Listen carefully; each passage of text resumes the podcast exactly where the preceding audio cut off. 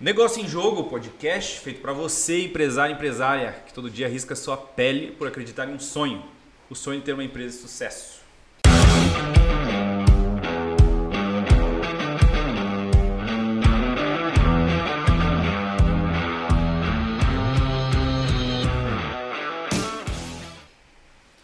Eu sou o André Felipe Castro, vou falar André Felipe Castro já, porque o Everson acabou de me chamar de Felipe e poucas pessoas me conhecem como Felipe, só os íntimos, o cara já, já é de casa nossa aqui.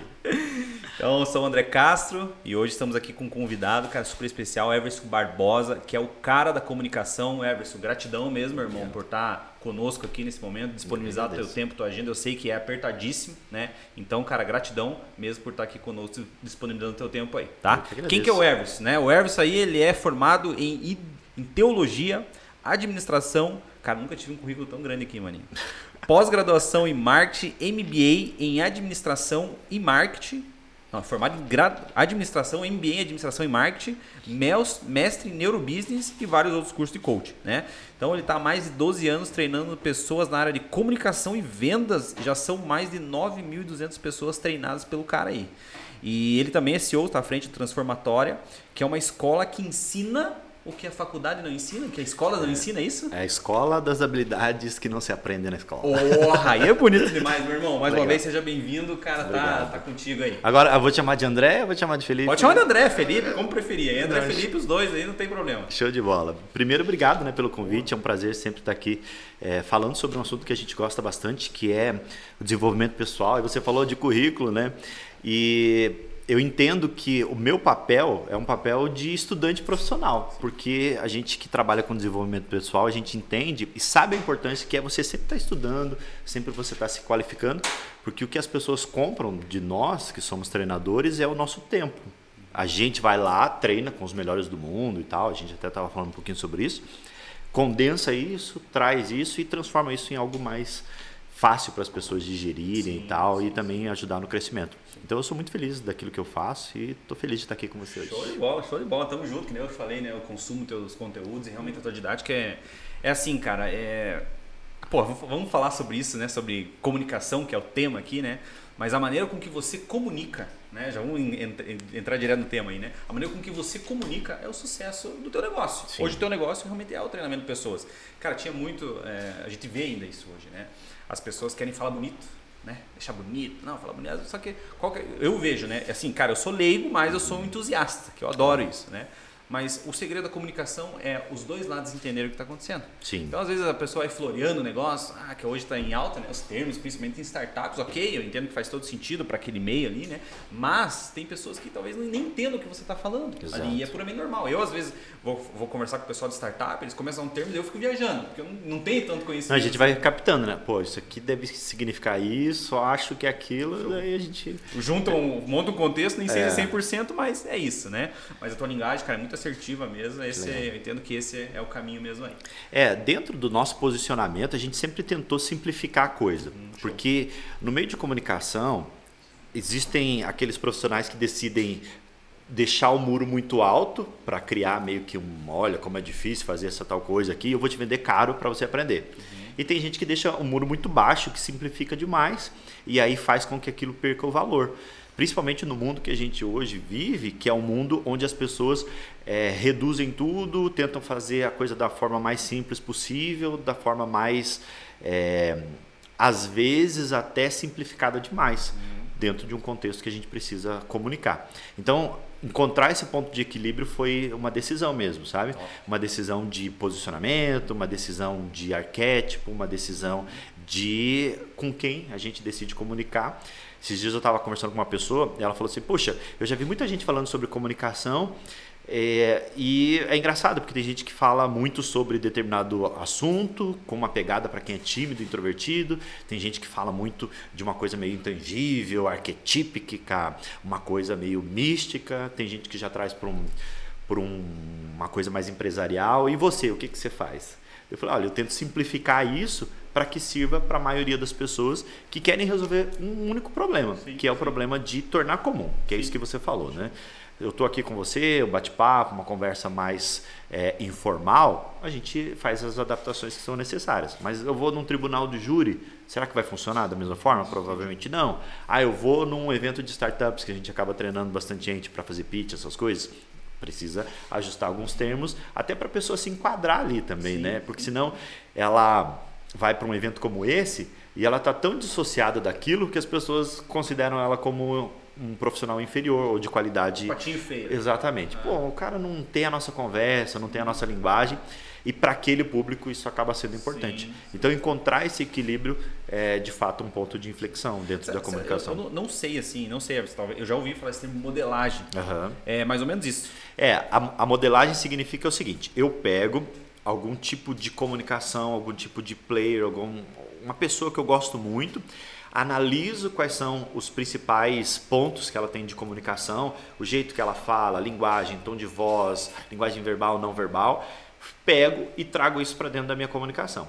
Por exemplo, o maior coach do mundo é o Tony Robbins. Então, aqui no Brasil tem vários players, vários, é, enfim, grandes nomes do mercado que acabam modelando o Tony Robbins, uhum. desde o jeito de bater palma, tom de voz, postura e tal.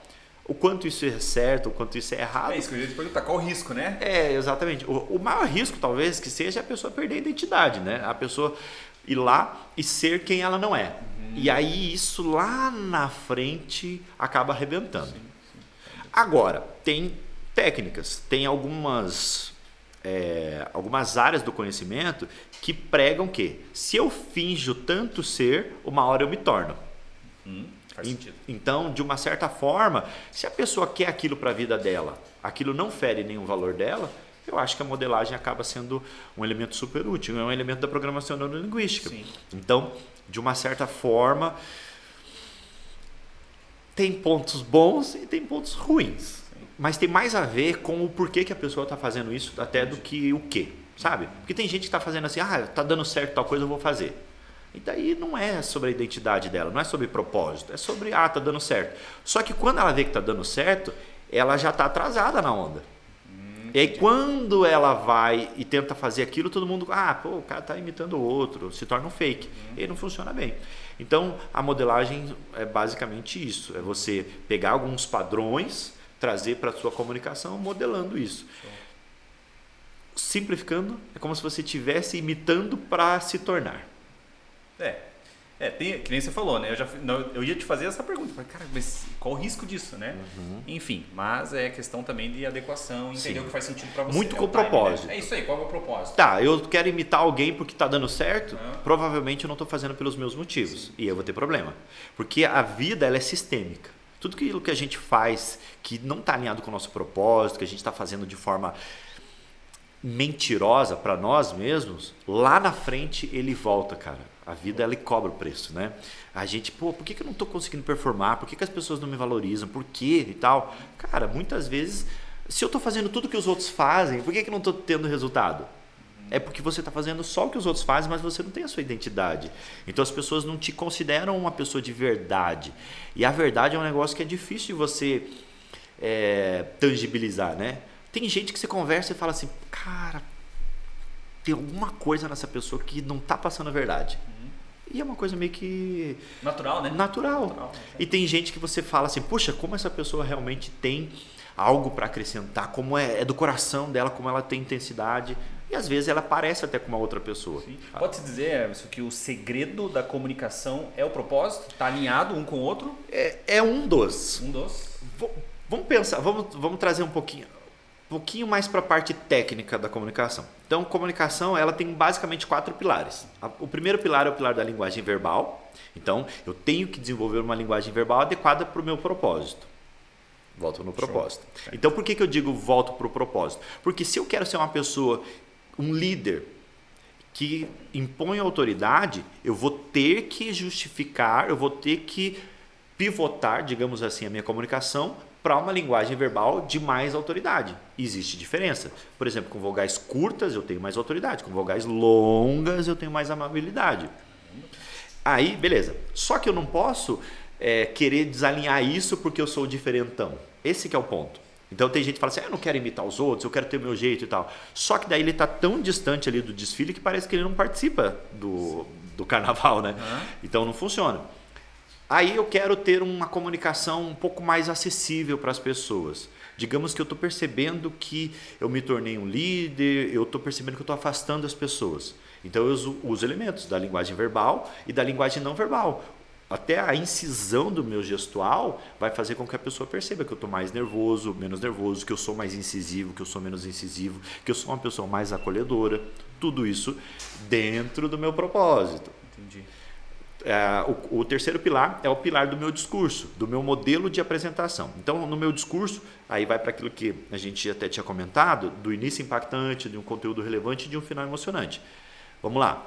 Se eu vou fazer uma apresentação, seja ela qual for, e eu estruturo bem a minha apresentação de acordo com o meu propósito, já é a quarta vez que eu estou falando sobre isso, mas é para fixar o quanto é importante isso dentro de um contexto. alinhado com a tua comunicação. Exatamente. Então, eu quero ser, eu quero persuadir, uhum. eu quero ser Uh, passar um discurso que seja mais alegre, eu quero dar uma notícia triste.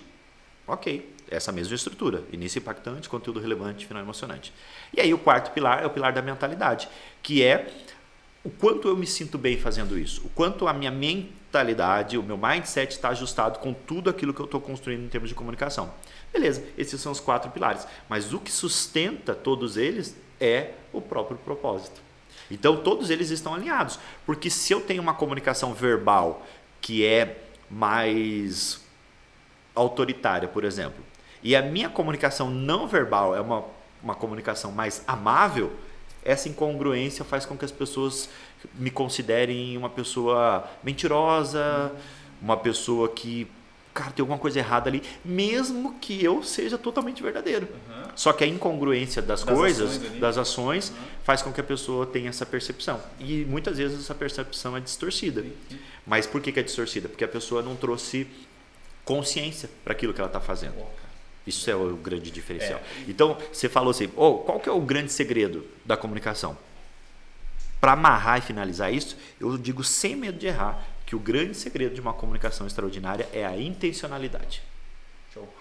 Quanto mais intencional eu sou, uhum. mais eu usufruo dos resultados que eu posso ter. Sim. Você se comunica bem, a gente conhece bastante gente que se comunica bem, mas a gente percebe que a maioria das pessoas que se comunicam bem, elas não o fazem de forma intencional. Uhum. E aí elas não usufruem do resultado que uma comunicação intencional pode dar, sempre.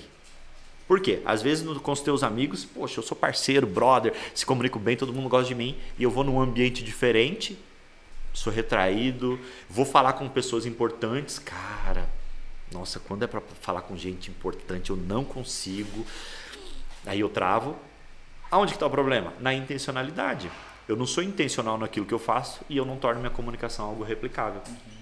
Show. Percebe como isso é, é, é incrível, é importante? Cara. É incrível. incrível. Eu, eu, assim, eu tenho uma percepção agora, você trazendo mais essa parte técnica, eu vejo que de algumas coisas, algumas pilares eu já vou de forma inconsciente Sim. indo, cara, mas muito incrível ter essa consciência. É, você matou a charada. Eu já tenho uma comunicação, eu vou meio que tateando e funcionou ah. e tal, empiricamente, legal. Só que quanto mais consciência você traz para ah, isso, alta performance. É igual um motorista de Vamos desmistificar uma crença da comunicação. Quanto mais eu faço, mais eu melhoro. Até certo ponto, isso é uma verdade, mas não para alta performance. Vou pegar o exemplo do motorista de táxi que eu estava falando. O cara, ele está dirigindo o dia inteiro, mas ele é um ótimo motorista? Nem sempre. Nem sempre. Mas ele está dirigindo o dia inteiro. Teoricamente, não deveria ser o melhor motorista que a gente tem e tal. Táxi, Uber, aplicativo, qualquer um. Então, o fato de você fazer muito alguma coisa, se você não traz consciência para aquilo que você está fazendo, não te melhora. Você chega num platô, tá, mas tá bom, assim, eu não sei o que eu faço para melhorar. Por isso que a consciência é tão importante. Caramba, cara. Pô, viu, Caio? Se ligou, mano, nesse corte aí, né? Capricha, hein? É, eu acho que eu, eu uso, escuto muito falar da expansão da consciência, Sim. justamente isso, né? Você trazer aquele conhecimento e com base nisso você sai do platô e melhora, é. né, cara? Assim, incrível, incrível o teu raciocínio, curti demais. Né? Tem uma história que eu gosto muito, que é uma história de um, uma pessoa que ela recebeu um prêmio de uma grande empresa e aí ela cada essa empresa tem representantes em várias sedes é, em vários continentes e aí eles pegaram um representante de cada continente um da América Latina é, Ásia Oceania e tal e levaram lá para essa empresa comemoraram essa coisa toda e aí o dono da empresa chegou com dois diamantes para eles ele falou o seguinte ó você aqui tem dois diamantes um deles é falso e um deles é verdadeiro aquele que acertar o que é verdadeiro e me justificar por que, que ele está acertando, vai levar esse diamante. E um diamante. Caramba! É, a gente sabe que não é, uma, não é uma coisa barata. E aí foi um, foi outro, foi outro, foi outro, foi outro. Resumindo, ninguém acertou. E aí ele pegou e falou: olha, alguns até arriscaram, outros falaram e tal, mas de verdade, por que você estava acertando? E o que você sabia sobre esse diamante, ninguém sabia de verdade. Então, olha a importância de você expandir a consciência. Porque se você soubesse que se você assoprasse um diamante, você fizesse um bafinho ali no diamante, aquele diamante que é falso, ele ia, é, ele ia ficar como se fosse. É, tipo quando é vidro suado? Isso, assim? ele ia suar. Aquele diamante que é verdadeiro, não. Então, apenas com essa informação você teria um prêmio extraordinário. Exatamente, Sim. um prêmio extraordinário e tal. Isso é a expansão da consciência. Uhum. É quando esse pequeno detalhe que eu tenho, a habilidade que eu tenho, aquilo que eu aprendi, me faz ir para um próximo patamar, ir para um próximo nível. Você falou dessa questão do currículo, né? Eu todo mês eu faço um treinamento novo, diferente, seja aqui no Brasil ou fora e tal. E as pessoas sempre me questionam, pô, mas de novo treinamento, cara, você já não gosta, né? As pessoas questionam. Pô, mas você vai ficar o dia inteiro lá, você já não sabe essas coisas? Às vezes sim, na maioria das vezes sim, mas às vezes um insight, às vezes uma coisa que vira, você, cara, nossa, isso aqui é, virou meu jogo. E esse insight, quando a gente fala em desenvolvimento humano, tudo é muito potencializado. Quando você aprende uma coisa nova, diferente, isso reverbera na vida inteira. Sim, então, o poder exponencial disso é eu extraordinário. Acho que a palavra para o cara que quer, que busca a evolução é assim: eu, eu sei, eu já sei. Uhum. Essa palavra não pode existir no vocabulário de quem busca essa evolução. Né? Eu já participei de treinamentos assim também, dois iguais, assim, cara, e pô, sempre uhum. tem novidade. Sempre Quando tem. você está disposto a expandir de fato a tua consciência. Que também não adianta você receber essa informação e não, não quero. Não quero, porque assim, eu, eu, eu Não, eu já faço assim, eu sempre fiz assim. E tal. Pronto. Não, é, eu acredito muito nessa questão assim, cara, o universo ele vai pregando as peças na gente. Uhum. Né? Se a gente não tem essa consciência, opa, parou por aqui, ou venha com essa informação, ok, né? O, o, o Segredos da Mente Milionária fala muito disso. Uhum. De você se permitir que essa, que essa consciência receba o que não é bom, você, ok, beleza, e descarta. Uhum. Mas você tem que ter esse conhecimento para você evoluir, obviamente. Sim, né? sem dúvida. Voltando para comunicação lá, Everson, para a gente não, senão que eu já vou, vou embora, vou embora e vou começar a viajar. É, cara, eu acredito muito na comunicação e às vezes eu acho que Pode ser que eu seja totalmente errado, mas as pessoas, cara, comunicadores, que hoje tem as mídias sociais com um canal de comunicação gigantesco, né? E às vezes ali não só o fato de falar, mas você está se comunicando com uma foto e tal, né? Cara, eu vejo às vezes as pessoas entrando em algumas situações que não fazem sentido, que não comunicam com o seu propósito. Por exemplo, vou te dar um exemplo, né? Vê se eu tô muito, sou muito radical, faz sentido para você eu falo, minha empresa né, defende a questão contábil, é, finanças, enfim, né, nós cuidamos dessa parte de gestão estratégica do negócio. Faz sentido eu postar uma foto nem, viu? Polêmica, cadê a câmera da polêmica? Tá ali, polêmica. Não tem nada a ver com política, viu, galera? Não é nada político, tá? Mas é um exemplo para ilustrar aqui. Eu vou lá e postei uma foto, por exemplo, com o Lula ou com o Bolsonaro, que seja, tanto faz, um dos outros. O que eu quero comunicar com o meu propósito? Com isso Faz sentido? Não faz sentido. Ou, André, tanto faz, tanto fez, não interessa, porque assim, possivelmente hoje a gente tem um extremismo aí, né? Uhum. Esquerda, direita, enfim, né? É, não é esse o ponto, mas, puxa, pode ser que a galera do Bolsonaro não curte a foto minha com o Lula e vice-versa. Um exemplo. Faz sentido meu pensamento? Eu falo, não, André, isso daí é o que vale a comunicação é que você está falando e que dali é uma foto só. Não, faz todo sentido. O que a gente precisa entender, e aí a gente volta na, no primeiro ponto, é a intencionalidade. Uhum. Se eu tô é, na internet, eu já escolhi um lado.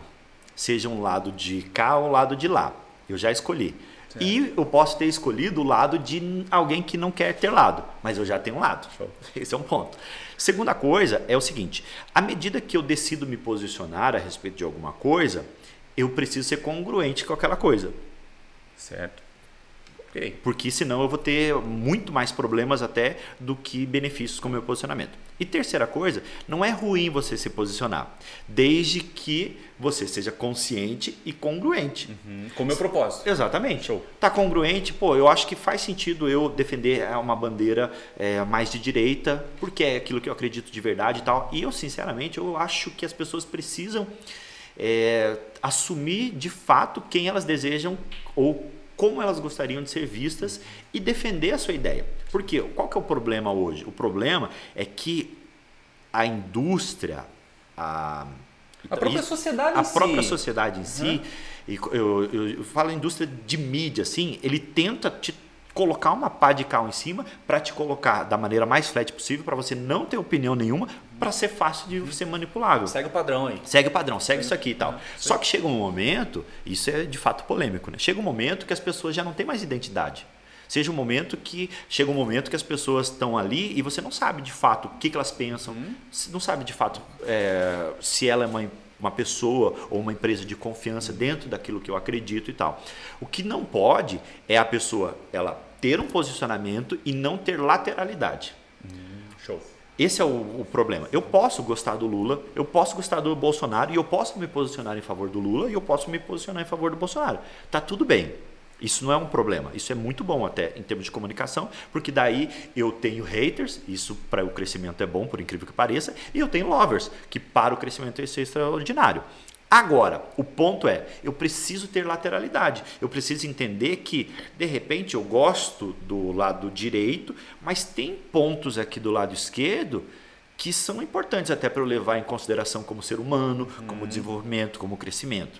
Sim. Eu me posicionei na esquerda, mas tem pontos aqui que eu também preciso levar em consideração. Então, as pessoas precisam ter clareza que o mundo ele tem preto, tem branco, mas também tem cinzas. Sim. E essa capacidade de enxergar essa lateralidade, ela é importante. Agora, o que não pode é a pessoa querer agradar todo mundo. E na internet as pessoas têm muito disso. Ah, eu não vou postar porque senão eu vou ter hater. Quem disse que ter hater é um problema? Ai, por que, que não? Esse, eu já ia voltar nisso daí. Por que, que o hater é bom? Você falou ali. O hater é bom por quê? Porque quando você tem pessoas que não gostam de você e de alguma forma elas vão lá e te instigam, elas vão lá e xingam você, elas falam mal de você, primeiro fenômeno, você tende a melhorar. Uhum. Segundo fenômeno, você tende a refletir se de fato o que a pessoa está falando é verdade ou não. Faz sentido. Tá. Terceiro, se você tiver uma autoestima bem trabalhada, na sua comunicação e na sua inteligência emocional, isso faz com que você se fortaleça. Quarto, e o mais importante, os lovers vão te defender. Uhum. Então o hater na internet, o que, que ele faz de fato? Ele está fomentando o seu trabalho. Porque ele fala assim: ah, esse cara está falando uma besteira, nem é bem assim, ah, é mais um papo de coach.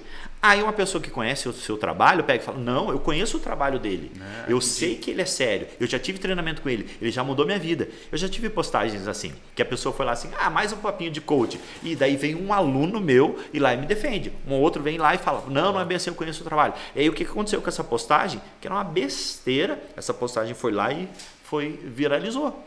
Então, quem que me ajudou de fato foi os lovers? Não, foi os haters. O hater, cara. Porque ele de alguma forma fomentou isso e como a gente tem a, e é do ser humano ser dividido né, entre A e B as pessoas falam, cara, se alguém está atingindo meu amigo, o amigo do meu amigo é meu amigo. Uhum. Agora, o inimigo do meu amigo também é meu inimigo. Então, se ele está indo contra alguém que eu gosto, que eu acredito, deixa eu defender ele. Sim, sim. Essa posição ela é importante. Então, o hater, de fato, ele acredita. Ele, ele fomenta. Fomenta né? É, o nosso trabalho. E tem um detalhe importante: para você crescer na internet, você nunca vai crescer agradando todo mundo. É impossível isso. Pelas razões mais lógicas. Se você está agradando todo mundo, vai chegar alguém que vai falar assim: ah, esse aí está falando só para agradar todo mundo. Ah, se você não agrada a ninguém, ah, esse aí tá falando só para ser o rebelde e tal, tal. Mas eu gosto de gente assim. Uhum. então, entende que tem gente que gosta e gente que não gosta. Difícil tá encontrar um equilíbrio aí, né? Difícil. E, cara, que desafio quando você decide jogar esse jogo da comunicação, é. né? Porque você acha assim, tem alguma área, vamos pensar assim, vamos separar a nossa vida lá. Negócios, família. Qual dessas duas áreas você julga mais importante, se é que existe uma diferenciação, para a comunicação ser melhor e mais assertiva.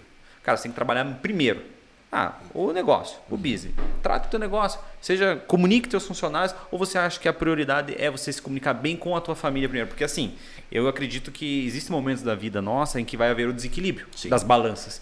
Vai existir momentos que eu vou focar mais no meu negócio, vai haver um desequilíbrio da família, Sim. ou em algum momento que nem agora, no meu caso está vindo o um bebezinho. Então eu entendo que vai haver um desequilíbrio e ok, eu estou preparado para isso. Né? O meu profissional possivelmente vai baixar porque a minha prioridade uhum. é minha família e ok, tudo bem. Né? A gente entender que isso daí tem prazo de validade né? e vai passar. Mas tem, assim, você acha que a comunicação tem que ser mais trabalhada? Digamos assim, cara, eu não, eu tenho dificuldade de comunicação. Por onde eu começo? Pela minha família ou pelo meu negócio? Ou existe uma maneira de você seguir isso daí de forma equilibrada, os dois juntos? Legal. Última pergunta, André. Veja bem, o que, que acontece? Toda área da vida onde eu tenho um déficit, toda área da vida onde eu percebo que ela não está crescendo e se desenvolvendo, toda área da vida que tem um crescimento aquém do que eu gostaria, tem um problema de comunicação ali. Hum, show de bola. Esse é um ponto. Então, o que, que significa isso? Significa que se eu no trabalho eu não estou indo bem, eu estou comunicando mal no trabalho. Show. Se o meu casamento está indo mal, eu estou comunicando mal no casamento. Se a minha saúde está indo mal, eu estou comunicando mal na minha saúde. Então, o que, que eu preciso fazer? Você falou bem, é, é quase impossível você equilibrar tudo isso ao mesmo tempo sempre. Mas é possível eu dar atenção para aquilo que me gera um retorno imediato dentro de um propósito. Por exemplo, você vai ter filho agora? Sim, uh -huh. Então, nesse momento, o que, que acontece? Eu percebo, puxa, eu preciso dar um gás no meu trabalho para eu ter recursos financeiros, essa coisa toda, garantia, é caro, filho, ah, beleza. Só que daí chegou a criança, cara, deixa eu tirar o pé um pouquinho, porque eu preciso passar esse tempo. O meu filho vai fazer quatro anos agora, e eu olho para ele assim, no, na caminha dele, e falo, cara, olha o tamanho que esse moleque tá agora. Pisquei e cresceu. Pá, muito rápido e tal. Mas eu fiz intencionalmente, e por conta de fator pandemia, essa coisa toda também, essa parada na, na carreira. Na parada não, mas uma desacelerada. Tirou o pé do acelerador. Exatamente. Para eu ser presente na vida dele, para eu ser pai para ele. Então, beleza, eu decidi comunicar bem nessa área paterna. E para mim isso fez uma diferença grande, gigante, enorme. Porque eu, sinceramente, nunca fui uma pessoa que sempre quis ter filho. Essa coisa da família não era uma coisa, assim, prioridade máxima para mim. Sempre foi profissional. Profissional, trabalho, realização, essa coisa toda e tal. Só que daí quando a minha esposa engravidou, essa coisa toda, eu, beleza, já que nós vamos passar por essa fase, vão fazer isso direito. Vamos ser e, intenso, né? É, exatamente. E aí, eu tenho. Eu não sei como explicar isso e por que isso, mas eu tenho essa parada de estudar para aquilo que eu. tudo aquilo que eu quero fazer. Então, minha esposa engravidou, você pai, deixa eu estudar para ser pai. Uh, cara, Aí, massa, cara, eu peguei, comecei a consumir conteúdo, comecei a estudar que o que, que é PNL, PNL para filhos, como é que é a comunicação de uma criança, o, quais são os passos que eu preciso desenvolver para fazer uma criança dormir. Cara, eu. Cara, que top, cara. é coisa de, de retardado, né? Mas. cara, não, bem pelo contrário. Pô, eu imagino que, cara, a tua experiência ali foi, foi incrível. Extraordinária. Por quê? Porque, ó, eu vou citar um exemplo para você entender o nível da, da insanidade. Um dia eu peguei meu filho, né? A minha esposa, quando ela é, teve o parto, ela teve uma incontingência lá e tal. E enfim, teve uh, problemas ali e ela não podia pegar o nosso filho no colo no, no, um mês, dois meses ali mais ou menos, tava com bolsa, essa coisa toda. E aí eu meio que, opa, mas eu já estou preparado, já, já, estudei como é que é, já sei trocar fralda, já sei essa coisa toda. Primeiro banho foi eu que dei, as primeiras naninhas, claro que tem o apoio de voz, essa coisa toda que é super importante, mas eu estudei para isso. Sim. E eu lembro que um dia eu estava com ele assim no colo, cansado, e ele, né, não dormia, aí eu não, já aprendi isso aqui, PNL. Deixa eu ajustar minha respiração com a respiração dele, fazer rapport. Aí eu senti que ele ajustou com a minha, a gente baixou a adrenalina, coloquei uma música numa quantidade de hertz adequada para o sono. Dormi. Cara, falei, que louco, cara. cara. É isso. Ei, né? Júnior, pegou o bizu, Júnior? Pegou, maninho? Daqui é a pouco assim. vem bebê aí. Hein, passa pro Ibris isso daí, com o Ibris que tem lá, tá com os bebezinhos dele lá, se ligou é. como faz o bebê dormir aí, cara. Sim. Então é a ciência ajudando cara, aquilo incrível. que é teoricamente empírico. Porque olha o erro que a maioria das pessoas fazem. Ah, eu vou ser pai. Nossa, já sou pai, já a natureza já me deu todos os recursos. Nem sempre. É, existem, existem formas de você fazer melhor. E trazendo para a comunicação, ah, eu já eu sou uma pessoa extrovertida, eu já me comunico, mas será que se comunica bem? Será que se comunica intencionalmente? E será que faz isso sempre? Então, trazer a ciência para aquilo que já é natural potencializa muito Sim, top. trazer a ciência para aquilo que é importante para mim, em termos de momento da vida, potencializa muito. E é, é exatamente esse ponto que você falou. Qual é o, o, o ideal? O equilíbrio, dedicar? O que, que você tem que entender? Se alguma área da minha vida não está indo bem, seja ela qual for, eu tenho um problema de comunicação ali. E aí eu preciso investir na minha comunicação intencionalmente para resolver esse problema. E eu posso garantir sem medo de errar, que se eu melhoro minha comunicação em qualquer área da vida, automaticamente aquela área da vida vai crescer, vai melhorar. Seja ela qual for. E quando eu falo em comunicação, eu estou falando nesse nível 360 graus. Não só no jeito que eu falo, mas é, no jeito que eu penso, no jeito que eu me comporto. Só que nós somos seres que tudo está interligado. Nós somos seres que não posso dizer assim, ah, eu tenho uma linguagem muito boa, mas o meu gestual é muito ruim. Não tem como isso. A congruência de todas essas partes Tem que fazer sentido. Tem que, Exatamente. engrenagem tem que. é uma engrenagem. E é, um, é uma engrenagem cibernética, digamos assim. Se eu melhoro a minha comunicação, eu melhoro o jeito que eu penso. É igual você falou lá do, do livro do Terry Ecker. Ele fala sobre o pensamento que conduz sentimento, sentimento, comportamento, que vira um hábito. Essa viração. aham. Só que o pensamento é uma coisa que eu tenho tanto controle sobre? Não. Não. Mas aonde que eu tenho controle? A minha comunicação. Então, é, parafraseando o T. Harv Eker, claro, adaptando aqui para o nosso, pro nosso contexto, comunicação gera um pensamento. Pensamento gera sentimento, sentimento comportamento, o comportamento repetido vira... Vai reprogramar teu pensamento através da comunicação. Esse é o ponto. Show. Então, se eu me comunico bem, meu, meu pensamento vai ser bom. Show. E se eu me comunico mal, o meu pensamento vai ser ruim. Agora, aonde que eu comunico, aonde que eu reprogramo a minha comunicação? Nesse nível 360 graus. Porque se eu falar mais baixinho assim com você, eu já começo a ficar mais Eu dar uma titubeada já é, abaixo. down. Só que você está percebendo que não é só minha voz, olha o meu corpo caído. Aham, vai cair. É isso aí, cara. Cara, a gente tem que fazer essa parada. A gente tem que resolver isso aqui. Ó a congruência. Sim. Isso ajustou meu pensamento. Ajustou minha respiração, ajustou meu batimento A cardíaco. postura na cadeira. A postura na Ó, cadeira. Alinha, se alinha aí, pessoal. Se alinha É. na cadeira. Vocês estão meio caídos aí. Pra baixo aí. Sabe que uma vez eu estava dando treinamento para uma empresa, um- é uma, uma das maiores institui- instituições financeiras do país.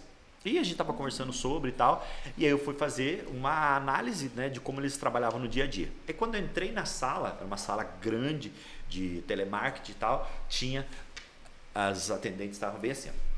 Ai, senhor, é, nós vamos estar fazendo não sei o que, não sei o que. Aí o que acontece? Você já mapeia automaticamente que O a nível, comunicação dela Aham. tá ruim. Mas o que que ela teria que fazer? Só falar diferente? Não. Se ela sentasse diferente, se ela colocasse os dois pés no chão, Uhum. se ela ajustasse a postura, ela já comunicaria diferente com o Top, cliente, cara. mais intencionalidade, mais firmeza. Então, por isso que é 360 graus. Por isso que é, é cibernético. Um- do jeito que eu mudo uma coisa, eu vou mudando todas as Os outras. demais ali. E o, no nosso curso de oratória, às vezes as pessoas falam assim: Puxa, mas será que em dois dias, em menos de 24 horas, eu consigo o resultado que você está prometendo? Você não me conhece. Eu sou muito tímido, eu sou muito introvertido. Será que vai dar certo para mim? E a gente adora quebrar essa objeção justamente por causa disso. Porque são mudanças simples, mas sistêmicas, Show. que acabam trazendo essa transformação rápida. E isso em casa, por exemplo, faz toda a diferença. Porque se eu sou uma mãe e eu converso com meu filho, filhinho, faz o que a mamãe está querendo. Ele considera aquilo amável demais, não tem autoridade, e aí ele não faz. Daí dá a impressão, puxa, mas meu filho não me respeita. Ele não respeita a mãe, na figura matriarcal, ou ele não respeita a comunicação da mãe Sim. que está é, desalinhada. Você. ó, vou contar uma experiência aqui que eu acho muito top. Vai ilustrar isso. Olha pra você ver de forma inconsciente como a gente age, né, cara? É, Eu, né? Eu não sei qual que é a tua denominação, mas a minha fé. E eu acredito na conexão com Deus. Sim. Essa é a minha fé, né? E se eu não me comunicar, eu não alimento nem meu espírito. Perfeito. Né? Enfim. Então é, é muito, muito, intenso isso. E eu estava passando uma fase, uma pessoa que eu amo muito, bem próxima de mim. Ela também compartilha da mesma fé que eu. Falou bem assim: falou, puxa, eu abro o meu armário e eu não vejo fartura. Comida, falando de comida mesmo. Né? Não vejo fartura. E, daí, e, e eu peço a Deus. E às vezes a impressão que dá é que ele não me ouve. Daí eu pensei assim, falei assim, puxa, mas como você pede? Como você pede? Eu não, eu, hoje eu já falei assim, como você está se comunicando? Eu falaria isso, mas né? Como você pede? Daí eu falei assim, não, eu peço a Deus que ele me dê, é, é, como que ela falou? Que ele me dê o, o necessário para sobreviver. Eu não quero nada além disso, eu quero o necessário para viver. Eu falei, opa, olha só, cara. Eu falei assim, mas você está passando fome? Não, eu tenho que comer, mas não tenho fartura. Então, como você está se comunicando com isso? Como você está pedindo? Você não está pedindo o essencial? O essencial você tem. Uhum. Mas você quer algo a mais. Você quer a fartura. Então, você, olha só, cara, agora você é. falando, me veio a cena na cabeça. Sim, mas olha só que interessante. Quer ver o que está acontecendo com ela? Vamos lá.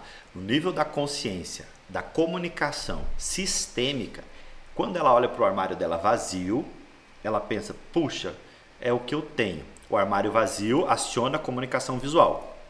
Aí ela pede pouco. Ah, eu quero só o que eu tenho. Já está acionando a comunicação auditiva. E, para piorar, ela está sentindo escassez. Hum, cara, o sentimento. O sentimento, ele, ele foi gerado por causa dos inputs. Uhum. Só que o sentimento é que faz a coisa reverberar. Joseph Muffin, né? Fala Exatamente. O, o grande lance do segredo não é a mentalização, é os, a, digamos, a sentimentalização da coisa, se é que existe essa palavra. Mas como eu me sinto, como eu me sinto ser, sendo rico, como eu me sinto sendo financeiramente bem sucedido. Só que aonde que eu viro a chave? Não é no sentimento, porque o sentimento eu não tenho controle. Uhum. Aonde eu tenho controle? Na comunicação. Como é que eu mudo a minha comunicação? Se eu encher meu armário, eu já vou ver meu armário cheio, eu vou falar, cara, eu não tenho dinheiro para comprar. Faz um esforço. Um dia vai lá, mete o louco, enche aquele armário e veja a sua casa cheia. Pega a sua geladeira, vai lá. Ah, você não tem condição de encher, de fazer uma compra. Sabe o que você faz? Vai lá num restaurante bom, come bem, para você ver, sentir, viver isso e aquilo virar essa chave para você. Entende demais, como cara. isso é, é comunicação? Sim, sim, sim. E a Bíblia fala assim, ó. Fala assim: se vós estiverdes em mim e as minhas palavras estiverdes em vós, pedireis tudo o que você quiser e será feito. Então, se você tiver em mim, está escassez em Deus? Não. Está prosperidade. Então eu preciso estar tá conectado com Ele. Só que tem um detalhe: que para eu estar tá conectado com Ele, tem a segunda etapa, que é a minha palavra tem que estar tá em você. Você já viu Deus falando coisas ruins, negativas, comunicando mal? Não. A comunicação de Deus é sempre positiva. Haja luz, haja água. Deus não falou assim: eu não quero que a terra fique vazia. Não, ele diz: haja luz, haja água, haja animais. Ele sempre tem uma comunicação criadora. Então a comunicação sistêmica, a comunicação criadora, é a comunicação de eu fazer acontecer. Eu quero meu armário cheio, não eu não quero pobreza. Show. Entende ah, como uh -huh. isso. A, a, só simplesmente a mudança a, de, de, estratégia. Exatamente, a mudança de estratégia. Uh -huh. E um dos pressupostos da PNL é dá para fazer tudo na vida, desde que você faça com a estratégia correta. Se eu não estou realizando alguma coisa na vida, o problema não está no objetivo, está na estratégia que está errada. Uhum. E a maioria das estratégias que estão erradas são estratégias comunicacionais, de como eu estou comunicando isso, como eu estou reverberando isso, como eu estou sentindo isso. Reverberando eu não tenho controle, sentindo eu não tenho controle, mas comunicando eu tenho. Show. Então, um dos grandes diferenciais de uma pessoa de sucesso é trazer controle para sua comunicação, porque daí ela muda o seu estado. Eu, uhum. eu posso mudar meu estado. Poxa, hoje de manhã, cara, acordei meio. Oh, energia baixa. Energia baixa, o céu cinza, dia frio, eu não gosto de frio e tal. E aí? Eu vou arrastar essa comunicação para o dia todo e transformar o meu dia num dia ruim? Ou eu posso quebrar esse estado através de elementos comunicacionais. Uma música alta que eu gosto, uma roupa que me anima. Para você ter uma ideia, tem estudos científicos que mostram que uma mulher de salto alto se sente mais feliz do que uma mulher de salto baixo. Caramba, Porque isso cara. mexe biologicamente com a comunicação dela. A roupa, a vestimenta. O, o salto uhum. aumenta a altura, levanta aqui queixo. Quer ver? É, puxa, eu, como eu te falei, eu sou um estudante profissional, né? Então a gente sempre traz essa, o embasamento científico da coisa. Mas vamos, só para você entender. Existem estudos que mostram o seguinte: se eu chego de manhã, tomei meu café, fiz o meu, a minha água com limão, esse ato, a água com limão, tem um efeito de saúde? Tem. Mas tem um outro efeito que é o, o efeito de eu estar cuidando de mim, que é o efeito de eu me preparar né? um dia, que é o efeito de valorizar-me como pessoa. Entende isso? Eu estou pensando em mim, antes de pensar no mundo lá fora. Só que tem gente que daí está pensando, ah eu, ah, eu tenho que correr para os outros, eu tenho que fazer muita coisa e tal. Aí as decisões, micro decisões dela, que é de tomar um bom café, ela não tomou. A micro decisão de acordar bem, ela não tomou. A micro decisão de não acionar um soneca, ela não tomou. Aí o que, que ela faz ao longo do dia dela? Ela fica tomando decisões que são baseadas no modelo de decisão que ela tem logo cedo. Essas decisões vão reverberando na vida dela e ela é uma pessoa subserviente, uhum. ela é uma uhum. pessoa que não tem sucesso, porque ela tem sucesso uhum. para os outros, ela uhum. só faz o que os outros querem. Uhum. Quando você não, termi não termina o que é essencial, os outros terminam para você. Exato. aquele livro, né? Então, são micro decisões que eu vou tomando ao longo da manhã. Para você ter uma ideia, por exemplo, é muito comum pessoas de maior estatura, na fase da adolescência, eles ficarem encurvados ali.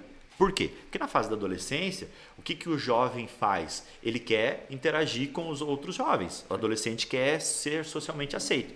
E aí ele vê que ele é muito mais alto que os outros, começa a receber apelido, aquela coisa toda que a gente sabe bem, né? Aí o que acontece? Ele pega e começa a se abaixar aqui. O corpo inconsciente faz Inconsciente, isso. porque ele, pô, eu quero ser mais parecido com meus colegas. Incrível, aí o que, que aconteceu? Ele se igualou aos outros. Uhum. Em vez de usar isso como um diferencial, porque ser mais alto, cientificamente também falando, é um benefício biológico. Enfim, não vamos entrar nesse ponto, mas é um, bio, sim, um benefício sim. biológico.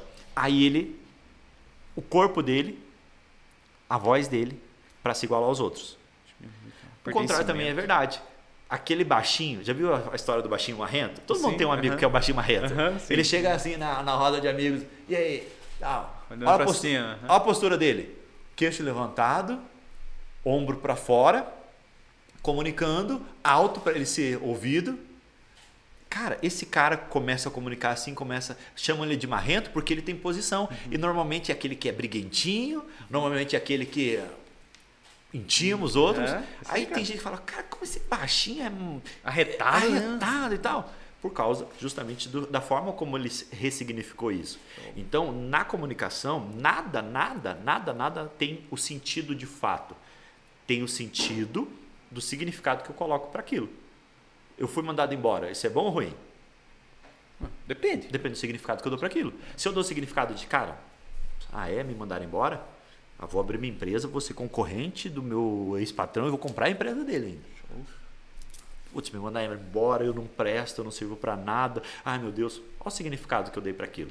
Então sempre é um significado. Uhum. E aí eu volto no primeiro ponto: intencionalidade. Porque eu trouxe intencionalidade, eu resolvo. Se eu não tenho intencionalidade, a vida me leva. Uhum. Show. Tem um exercício que a gente faz no, na formação de vendas que é do dia perfeito. Então, basicamente, eu pego e falo para os alunos, falo, gente, vocês vão colocar aí no papel 10 coisas que tem que acontecer para que o seu dia seja perfeito. Aí o que, que as pessoas colocam? Ai, que tenha sol, eu adoro sol. Que minha esposa não brigue comigo.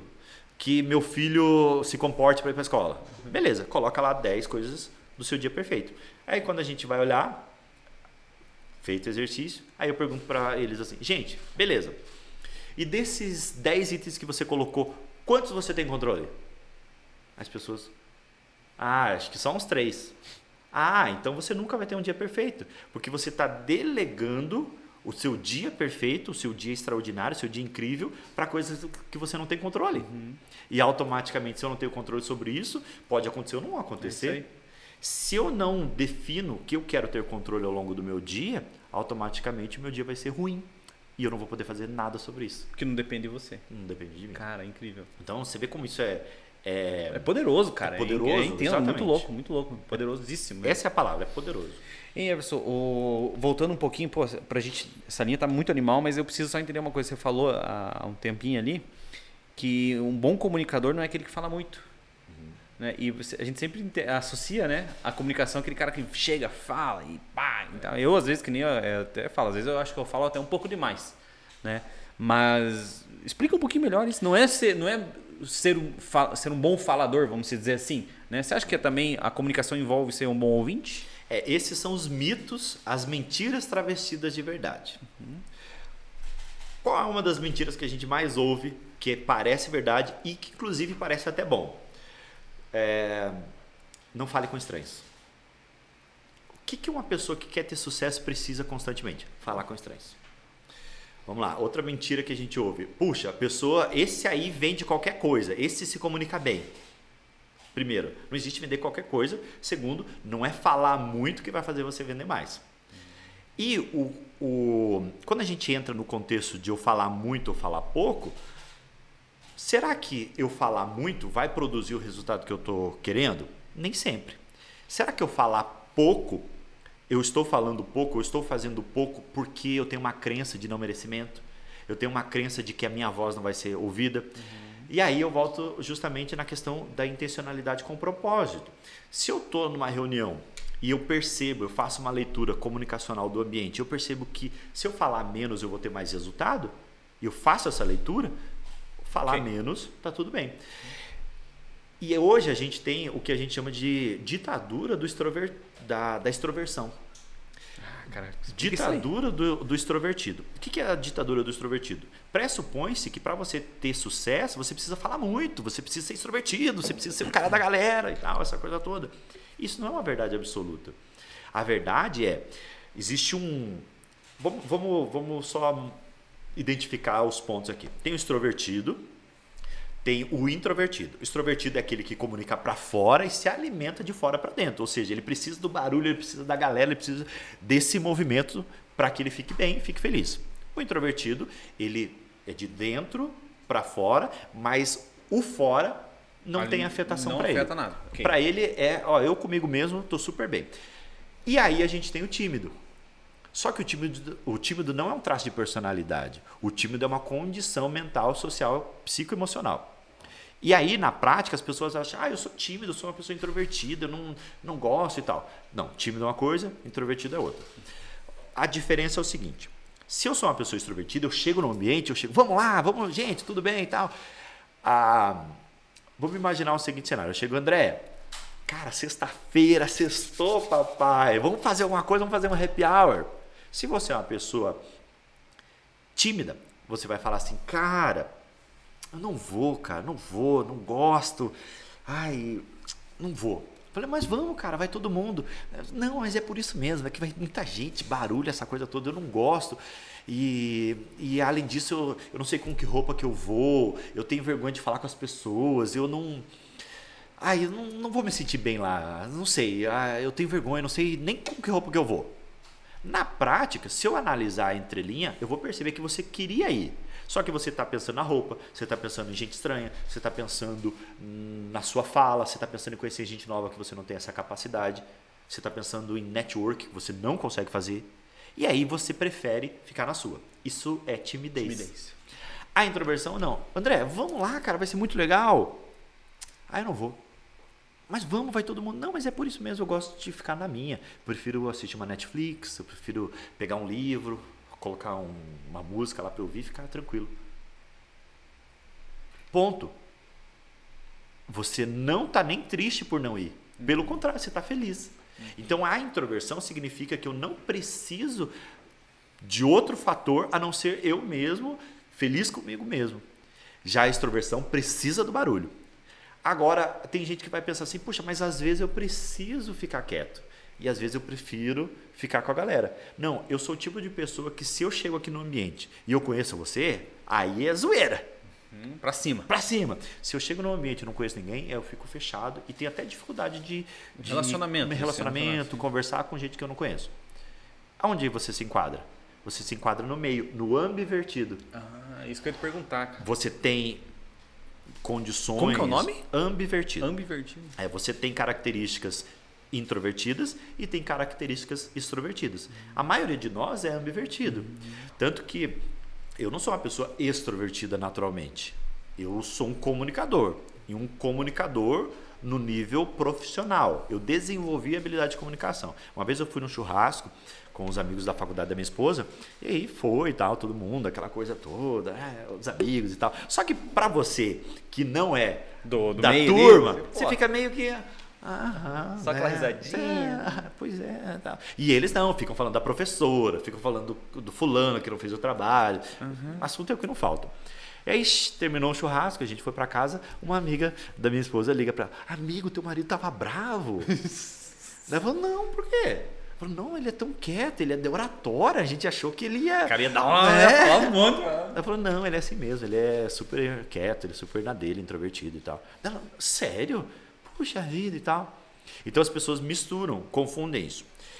E isso dá um conforto cognitivo muito grande quando a gente separou essas coisas.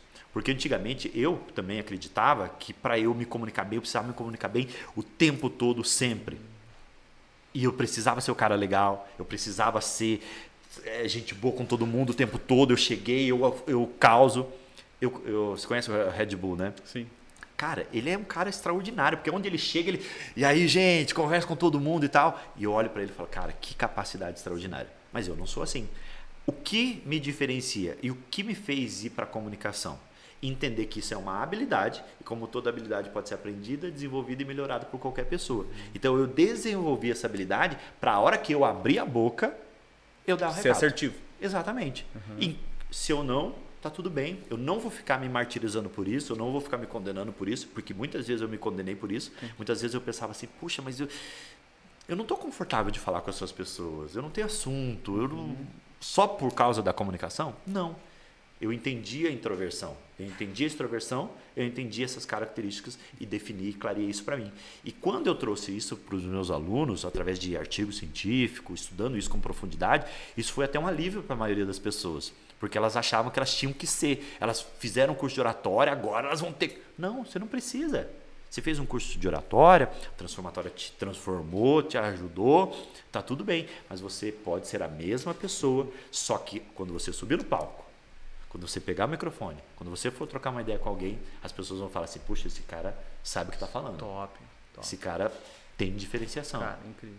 Show. Entende como isso dá um conforto pra gente? Sim, sim. Que você não precisa ser quem não fica você se martirizando é. ali, né? Exato. Pô, tô errado, não. Não, não você tá. Mas, você acha que, mas você acha que a pessoa já nasce introvertida ou extrovertida ou isso daí vai formando no meio do caminho? A pessoa já nasce com padrões de comportamento. E isso vai desde a pré-concepção. E no padrão de comportamento dela, ela é mais introvertida ou mais extrovertida. O que ela desenvolve são essas capacidades de potencializar isso ou não. Entendi. Então, uma criança, eu tenho meu filho, eu, e eu trouxe ciência para o comportamento dele, porque antes eu tinha só a ciência. E aí poder ter um laboratório em casa é muito legal, né? Vamos testar. E, exatamente. Aí quando eu vejo ele, eu vejo claramente que a gente, se ele, a minha esposa se comunica muito bem. Ela se relaciona com todo mundo, ela conversa. Ela tem 200 mil amigos, eu tenho dois, três. Cara, é um negócio impressionante. Então, teoricamente, ele está num lar de pessoas que um cientista e o outro empírico. Uhum. E mesmo assim, eu tenho que trabalhar e desenvolver comunicação nele. Por quê? Porque ele também é muito parecido comigo. Se ele não está confortável no ambiente, ele fica quietinho nele e se ele está confortável, aí ele vai, vai e, e, vai tudo bem. Então, por exemplo, uma vez eu tive que trabalhar um elemento de comunicação com ele, porque ele chegou na escolinha, essa coisa toda, e sempre na escolinha tem os mais valentões, aquela coisa toda, e está tudo bem. Né? É um processo até de crescimento. E aí ele chegou e contou pra gente que ele tinha apanhado. E ó, você vai passar por essa experiência. Quando você sabe que o seu filho apanhou, te dá uma sensação de Impotência, né? Impotência. É. Você fala assim, cara, eu vou fazer uma coisa, não vou, é, faz parte do crescimento dele, não faz, o que, que eu faço e tal. Daí eu falei, vou usar recurso. O que, que eu sei? Eu peguei, sentei com ele, falei, filho, você apanhou, apanhou. Então, ó, o negócio é o seguinte: quando isso acontecer, se acontecer novamente, você vai se posicionar. Você vai falar assim, eu não quero que você toque em mim. Não, mas eu não sei, filho. Senta, ajustei a respiração dele, fiz um trabalho de PNL com ele, de reprogramar ali para ele se sentir bem. Falava, vai lá, vai lá, filho, faz assim, ó, yes! Ele, yeah. Não, cara de bravo, ó, olha, olha aqui, yeah! Eu falei, não, tá ruim, tá ruim, cara de bravo, yeah, yeah. isso. empoderei ele. Olha que bom. É, top. daí ele, tá. Eu falei, filho, se alguém falar alguma coisa pra você, o que você vai falar? Não toque em mim. Não, tá ruim, tá, tá, tá leve, você tem que se empoderar. Não toque em mim. Não, não é cara de choro, é. Vai. Dele. Não toque em mim. É isso. Isso. É esse aí. Faz de novo. Não toque em mim. Faz de novo. Não toque em mim. Ah. Falei, isso aí, filho. Você vai ver se alguém. Aí o que, que aconteceu? Ele foi lá, se empoderou, nunca mais tivemos esse problema. Por quê? Porque se eu não trabalhar isso nele, ele vai usar outros recursos, ou pior, ele vai ter um trauma infantil, ele vai. E a comunicação é um recurso para isso. Sabendo disso, eu trabalhei isso no meu filho. Só que, puxa, você já parou para pensar que a maioria das pessoas não trabalha isso? A maioria das Sim. pessoas vão apanhar na escola, Apanhar. a maioria das pessoas vão ser xingadas na escola, ou pior, o pai vai lá e vai brigar. Estão batendo no meu filho, estão fazendo isso com a minha filha. E ela vai castrar justamente a habilidade dessa criança de se posicionar. Aí o pai resolveu para ela, a mãe resolveu para ela, ela fez cinco, ela fez sete anos, a mãe não vai estar lá, não vai estar sempre. Quem vai resolver os meus? Quem vai resolver? Ela vai ser uma adulta que ela não sabe resolver os problemas dela. Nossa, que incrível, cara. Ela vai ser uma adulta que não sabe sequer dizer não. Ela vai ser uma adulta que todo mundo vai impor para ela e isso, novamente, é polêmico, mas é científico. Isso pode gerar a tendência dessa criança ser estuprada. Isso vai gerar a tendência dessa criança ser violentada de N formas. Por quê? Porque ela não sabe dizer Se posicionar, cara. não, se posicionar. Cara, que incrível. Dá uma olhadinha nos teus colegas de escola. Veja que tinha uns que apanhavam sempre e tinha uns que ninguém tocava. E não é ser mais forte, mais fraco. É posicionamento, Posicionamento, postura. postura, postura. Sim, é a questão do até dentro da empresa, um líder, né? Um líder. Um líder que se posiciona ali, o respeito e tal. Não, não é um cara que chega e enfia o pé na mesa. Exato. E você sabe que a- a- dentro da inteligência emocional, tem gente que fala assim, puxa, inteligência emocional é você conter os seus sentimentos e tal. Eu falei, e aí eu pergunto para os alunos, falo, gente, é, vocês têm que conter os seus sentimentos. Isso não é inteligência emocional? Das pessoas, é. Então, por exemplo, se você tiver com raiva, você tem que ir lá e podar esse sentimento. Não é isso? As pessoas, é. Não. Isso não é inteligência emocional. Inteligência emocional é você lidar com os sentimentos, não podar os sentimentos. Porque a raiva não é um sentimento ruim. Já, já viu divertidamente, né? A raiva também é necessária para a pessoa, de repente. Vamos lá, gente. Não, eu tô cansado de ser pobre. Eu tô cansado de ser, de ser o número dois aqui dessa empresa. Eu quero ser o número um. Então ela usou o, o sentimento, Lapidou, lapidou, direcionou. direcionou. Então é ruim o sentimento? Não. É só uma questão de direção. É uma questão de, ser, de estado de consciência. Então você percebe como isso está no meu controle? Se eu tenho controle sobre isso, o resultado vem. E é matemático, por incrível que pareça. Cara, que louco, sinistro, hein, cara? Esse, essa daí foi, foi, foi para fechar o negócio aí. Emerson, é, nosso horário aqui também não quero estender muito, cara. O bate-papo tá realmente incrível. Eu tenho uma pauta aqui que eu não cheguei nem na metade aqui, mas, cara, A gente vai indo, senão né? a gente vai o dia, o dia todo ali, né, cara? Mas eu não posso encerrar antes de perguntar uma coisa. Você é um bom comunicador e você sabe realmente olhar e falar assim, cara, você é um bom comunicador, enfim, né? De acordo com a parte científica e técnica. Hoje, hoje, ou com tudo que você já, já viu, já ouviu, enfim, o que você faz hoje. Quem você considera um melhor comunicador hoje? Melhor é difícil, porque melhor depende de contexto. Certo. Então, por exemplo, vamos pegar o exemplo das eleições, só para a gente ver antagonicamente dois perfis comunicacionais totalmente diferentes. Lula, Bolsonaro. Lula tem uma comunicação arquetípica diferente do Bolsonaro. Qual dos dois se comunicou melhor? O Lula, porque o resultado dele foi melhor. Então, se eu for ponderar em termos de como é que a gente sabe quem foi melhor e pior, é o resultado que fala. Porque tem gente que, ah, tal, e o resultado? O resultado foi ruim. Sim. Então, analisando no sentido de melhor, pior, quem conseguiu comunicar melhor foi o Lula. Agora, dá para dizer que o, o Bolsonaro se comunica ruim, mal? Eu recebia várias mensagens de gente falando: pô, vocês têm que treinar o Bolsonaro. O Bolsonaro, se ele melhorar a comunicação político, e né? tal. Muitos políticos. Bastante político. Só que daí o que, que acontece?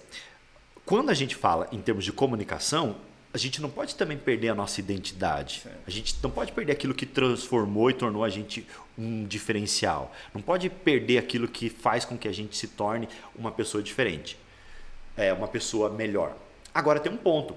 Analisa a trajetória do Lula ao longo de toda a carreira dele, o quanto ele mudou a comunicação dele. Sim. Era um comunicador. Parece que estava brigando com todo mundo. Cara, no debate, parece que quem estava brigando era o Bolsonaro. E aí, aquela coisa agressiva, aquela coisa incisiva, de repente o Lula chega, não, vamos ganhar. Treinou isso. Treino. Treino, puro treino. Vamos fazer com que as pessoas recuperar o amor, recuperar a paz, é, unir o Brasil. E isso gerou o resultado que gerou. E não estou entrando no mérito de melhor ou pior, essa coisa, essa coisa toda de quem é, comunica em si. Mas o resultado, ele é claro e evidente que ele determina quem está se comunicando melhor. Sim. Olha o ponto. Digamos que você é um vendedor. E você é um vendedor que nós fomos, nós voltemos. Nós imos, bom. Chegou no final do mês, você bateu meta. O senhor precisa adquirir esse veículo da melhor forma possível, é, segundo a taxa Selic e tal. Chegou no final do mês, você não bateu meta. Aí você me pergunta, quem comunicou melhor? Quem teve o resultado. Então, Resultado. o grande diferencial que faz uma pessoa comunicar melhor ou pior é se ela faz isso de forma intencional. Porque esse rapazinho aqui, será que ele está fazendo isso de forma intencional? Teoricamente, não. Será que esse rapaz que está falando rebuscada tal está fazendo de forma intencional? Teoricamente, não. Agora, quem está se comunicando melhor? Quem tem o resultado Resultado melhor. O resultado. Dá para potencializar o senhorzinho que fala tudo errado? Dá para potencializar. Dá para potencializar esse que está falando de forma rebuscada? Dá para potencializar, desde que eles formem ou que eles decidam intencionalmente se comunicar. Agora, o Brasil ele é meio carente de grandes comunicadores. Né? A gente tem o pessoal da área da filosofia, que tem ótima comunicação, tem os pastores e líderes, tem o David Leonardo, o Thiago Brunet, essa turma que está tá fazendo ali um trabalho muito bacana. A gente tem os próprios políticos. Eu, particularmente, gosto muito da comunicação do Roberto Jefferson. Acho um dos maiores oradores do país. Tecnicamente falando, Tecnicamente oratória, falando. comunicação, viu, pessoal? Exatamente. Porque senão tem gente que vai falar, é, mas ele é um bandido. É, tá. Não, tô falando de oratória. Ele é um, um, grande comunicador. Então o Brasil ele é meio escasso. Porque no, no Brasil, o elemento se comunicar está muito associado a querer se aparecer, está muito que, associado à religião e está muito associado à política. Sim. Então as pessoas têm assim um senão de, ah, mas eu não quero me aparecer, e sendo que se aparecer é bom. Ah, eu não quero que me taxem como político, sendo que política faz parte da nossa vida. Ah, eu não quero que me achem que eu sou um pastor, sendo que falar com Deus e ter uma, é, uma ligação religiosa ou, ou espiritual é importante. O Brasil ele tem essa capacidade de colocar rótulos nas coisas e transformar coisas muito boas em coisas ruins. É. Então isso é, é cultural, infelizmente. Agora, fora não. Fora principalmente nos Estados Unidos, que tem essa cultura do empoderamento, do ser bom, do, do eu faço, do make great again, sabe? Essa coisa do ser grande, ela é mais valorizada. Então as pessoas não têm vergonha de se aparecer, não têm vergonha de falar sobre elas, não têm vergonha de dizer, olha, eu sou bom no que eu faço. Isso a gente vê, por exemplo, na cultura dos filmes. Qual qual é uma das maiores honras que as pessoas têm recebida de um colega. É fazer um discurso, por exemplo, no casamento desse colega. É fazer um discurso no funeral desse colega. A maior honraria que uma pessoa pode receber de um amigo que, que foi embora é fazer o discurso fúnebre. Então, o discurso, a fala, ela é valorizada. Fomenta é isso, importante. Né? Cultura, e aqui né? a gente, infelizmente, não tem isso. Por isso que a gente tem tão poucos um déficit, né? né, grandes nomes aí da comunicação. Aí a gente vai longe, né? Gente vai para Silvio Santos, essa coisa é, toda. Caras são... Hein, agora, agora uma dúvida minha aqui. Eu hoje, assim, na minha opinião, é, eu considero que que nem a gente estava falando ali, né, cara, no início, né? É muito difícil comunicar para diversas pessoas, principalmente falando, vamos falar em vendas, né? Cara, dificilmente você vai comunicar com vários nichos ali. Né? Você vai ser direcionado e você vai falar com um público específico, né? É, mas eu, assim, como referência, falando em questão histórica e não religião, para mim, Jesus Cristo foi o maior comunicador. Sim. Né? Porque ele fala com advogado, com médico, enfim, né? Foi geral. E antes, agora, e agora, isso a gente conversando aqui, agora foi, fui pensando nisso. Cara, como, é, como que ele conseguiu fazer isso? Agora você falando, tecnicamente para mim fez todo sentido. Né? É, a constância, uhum. o propósito, porque o propósito de Cristo sempre ficou claro na Terra. É, Jesus tinha os Cs da comunicação. Primeiro C, constância. Então, aquela e constância não só no sentido de falar sempre, mas defender a mesma causa sempre. Isso. Coerência. Então ele era constante e coerente. Tudo que ele falava, ele vivia. Uhum. Então é impossível dizer assim, puxa, Jesus não é aquilo que ele está falando. O outro C, o C do conteúdo. O conteúdo de Jesus era um conteúdo que a pessoa, através de parábolas, ela ia lá e falava, cara, isso mudou minha vida, olha que conteúdo profundo. Profundo para ela, que era profunda. A pessoa estava ouvindo uma história, nossa, que história legal de Jesus, pô, que bacana, gostei desse cara me conectei com ele. Mas é a mesma história. Só que esse storytelling, essa forma de comunicar de Jesus através de parábolas, de histórias, faz com que até aquela pessoa que é mais simples. Era a linguagem do povo. Exato. Ou aquela pessoa que é mais erudita, ela vai enxergar uma verdade naquilo. E ela vai perceber que puxa, esse cara comunica bem. E Jesus ainda tinha estratégia de comunicação, porque quando ele estava falando com a multidão era uma estratégia, quando ele estava falando no sinédrio era outra estratégia, quando ele estava falando com os caras que são mais importantes dentro do, do círculo religioso da, da época, né, que eram os fariseus, Jesus ia lá e transmitia com. E tinha até uma questão da língua, da língua né? Da, do idioma, né? Isso. Na, na, quando a gente analisa a Bíblia na, dentro daquele contexto, é, até a até a criação de Jesus foi construindo a sua comunicação, porque se você for ver uma das primeiras é, dos primeiros relatos de Jesus Aparições, falando né? com pessoas foi quando ele tinha 12 anos, falando lá no templo. e as pessoas falavam assim: Poxa vida, o que, que esse menino de 12 anos sabe tanto? Treinamento, cara. Treinamentos. E ele, daí tem esse ato aí até os 30 anos, quando ele é, chegou na vida adulta, ele sumiu? Ele parou de estudar? Com certeza não, ele estava lá. Tanto que quando ele chegou e chamou o pessoal da vizinhança dele para ser discípulo, essa coisa toda, Pedro, bora ser meu discípulo? Pô, Jesus, vamos lá. Ô, Tiago, vamos ser meu discípulo? Vamos, vamos. Tem a ver só com uma questão espiritual ou tem a ver com congruência? Esse cara sempre foi diferenciado. Sim se ele está falando alguma coisa, vamos fazer. Tamo junto. Agora imagine se chega um Zé Mané e fala assim: Ô, oh, você não está afim de ser meu discípulo? Estou afim de montar uma religião aí, um tal de cristianismo, alguma coisa. Uma, uma, parada meio louca, assim, porque você vai ter que se renunciar, você não. Você vai ter que amar o próximo, mesmo que ele bata em você, e aí tá afim? Você tá louco, Jesus. Eu já vi você batendo um monte de gente aí, cara. É Eu já vi você brigando lá, agora você vem falar de. Ah, não. Então você percebe a coerência dele através do resultado que ele tem. E aí ele chega na vida adulta, falando com profundidade, falando com intencionalidade, e o terceiro e o quarto C que é o C da comunicação, uma comunicação super intencional, falando de forma mais profunda ou menos profunda em determinados ambientes. E até quando teve a morte, qual é o elemento salvador da morte? Ele olha para o cara ali, não, fica tranquilo, hoje mesmo você vai estar comigo no paraíso. Estou morrendo, mas ainda estou coerente. Estou morrendo, mas ainda estou congruente com a minha mensagem. Sempre. Nunca perdeu. Isso é muito poderoso. Sim, sim. Isso, o resultado está aí. Estamos né? falando dele dois mil anos depois. depois né? Incrível. Show de bola. Meu irmão, cara, eu acho que faltou ter ar aqui para essa conversa aí, né, rapaziada? Conversa animal. O chip aguentaram aí, os cartões de memória? Aguentaram a pegada? Então tá bonito então. É, Everson, cara, que bate-papo animal. Obrigado Show de bola convite. mesmo, cara. Eu tive uma aula hoje realmente aqui. Eu muito grato. Esses podcasts aqui, cara, eu falo pra galera, falo assim, cara, o que eu aprendo nesse podcast é realmente incrível. Qual é, o intuito sim. dele? Cara, levar consciência para as pessoas, né? Quantas pessoas vão acessar o nosso conteúdo e vão expandir a consciência delas, sem sombra de dúvida. Esse é o intuito do podcast, né?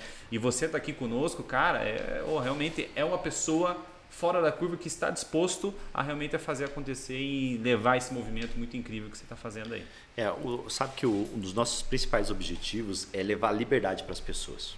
Porque a liberdade de você poder conversar com gente que você acha importante, mas você, puxa, eu não, não tenho que conversar com essa pessoa. Se você tem uma boa comunicação, você consegue isso. A liberdade de você escolher sua carreira. Eu já atendi vários alunos, por exemplo, que o cara queria ser advogado, mas escolheu ser veterinário porque ele falou assim: ah, eu não consigo conversar com gente, eu, eu, eu vou falar com bicho. Não era o sonho dele. A liberdade de você ter um patamar financeiro maior, por quê? Porque as pessoas valorizam quem você é. O que eu atendo, por exemplo, de, sei lá, um dermatologista que hoje cobra 200 reais e depois que fez um curso de oratória passou a cobrar 500. Cara, era 200, 500. Mas você melhorou sua dermatologia? Não. Hoje eu sei comunicar para as pessoas, hoje eu sei mostrar que é, o meu produto, o meu serviço é diferenciado. Sim. Então é sobre liberdade. Comunicação é liberdade. E a gente fica muito feliz de poder levar essa mensagem, de transformar pessoas. Quero agradecer imensamente o convite, agradecer a rapaziada que está aí com a gente, trabalhando nos bastidores. E dizer para as pessoas que tragam a comunicação como uma habilidade importante para a sua vida. Porque comunicar não é só sobre falar em público, não é só sobre entregar uma mensagem, mas é sobre escolher a vida que eu quero. Show. Escolher os resultados que eu posso ter, escolher o destino que eu quero e que eu gostaria de ter. Hoje eu poderia ficar aqui reclamando da vida que eu tenho, ou eu poderia usar minha comunicação para ter uma vida extraordinária. Show. E é sobre isso todos os dias. Todos os dias a gente toma decisões. Porque tem gente que pensa assim: puxa vida, que, que vão pensar de mim? Isso é importante? No contexto, não. Agora, quem é que eu vou fazer feliz na vida? Vou fazer feliz aquelas pessoas que estão me criticando, que estão falando mal de mim, que estão me colocando para baixo? Ou eu vou fazer feliz meus amigos mais próximos, meus familiares. Às vezes nem os familiares estão próximos, mas às vezes eu tenho que eu fazer-me feliz. Uhum. Eu crescer, eu romper. Me permitir. Eu me permitir. Uhum. Então é essa decisão que eu faço todos os dias. De quem é que eu quero fazer feliz? E sem dúvida nenhuma, a comunicação é a habilidade, é o carrinho, é a locomotiva que vai levar absolutamente qualquer pessoa que quiser ter um resultado incrível, quiser ter uma vida melhor, quiser ser mais feliz. Parabéns aí pelo teu trabalho, Show. porque é um mais do que só conversas, são reverberações de coisas positivas. É isso aí, show de bola. Né? Você leva isso, as pessoas são tocadas, de repente você encontra com uma pessoa daqui Incrível, né? meses, a pessoa, cara, eu vi teu podcast, igual você me falou, né? É, isso trouxe um resultado positivo. Então, que Deus abençoe esse Amém. lugar, que Deus abençoe as pessoas que vão estar nos ouvindo e que a comunicação de vocês que estão nos ouvindo possa revelar quem vocês de fato são. Pessoas incríveis, extraordinárias e que por onde façam, é por onde passam, com quem falem, levem mensagens positivas que transformem a sua vida e a vida de outras pessoas. Obrigado. Caramba, eu ia mandar aquela perguntinha, né? Qual a mensagem que o cara deixa aí para os empresários? Tá aí, mano. Curtiu a mensagem? Ervis, como que a gente acha você, meu irmão, na rede social, se todo mundo. Cara, eu imagino assim, eu. Eh, a gente vai agora né, estreitar ainda mais aí, porque eu, eu quero entender mais a parte técnica disso tudo, que eu adoro comunicação. Mas, mas eu acho que as pessoas que estão nos ouvindo aí tem todas. vão querer te, te, te encontrar. Aonde te encontram nas redes sociais, seja é, site, como que funciona o esquema? A gente está em todas as redes sociais praticamente, né? A gente não é muito ativo em TikTok, essas coisas, né? mas no Instagram, basicamente, é a nossa principal rede social, arroba Everson Barbosa, Everson é com H, Everson é Verson, então é fácil de memorar, né? De memorizar. Everson Barbosa no Instagram. E aí, se você digitar na internet, Google, essas coisas todas, fica fácil de você encontrar. O, o, a nossa escola é transformatória. Ela é a maior escola de habilidades da comunicação do sul do país. A gente está aí há 11 anos, mais de 9.200 alunos, Brasil, Estados Unidos, enfim. É uma enfim, é uma, uma história muito linda.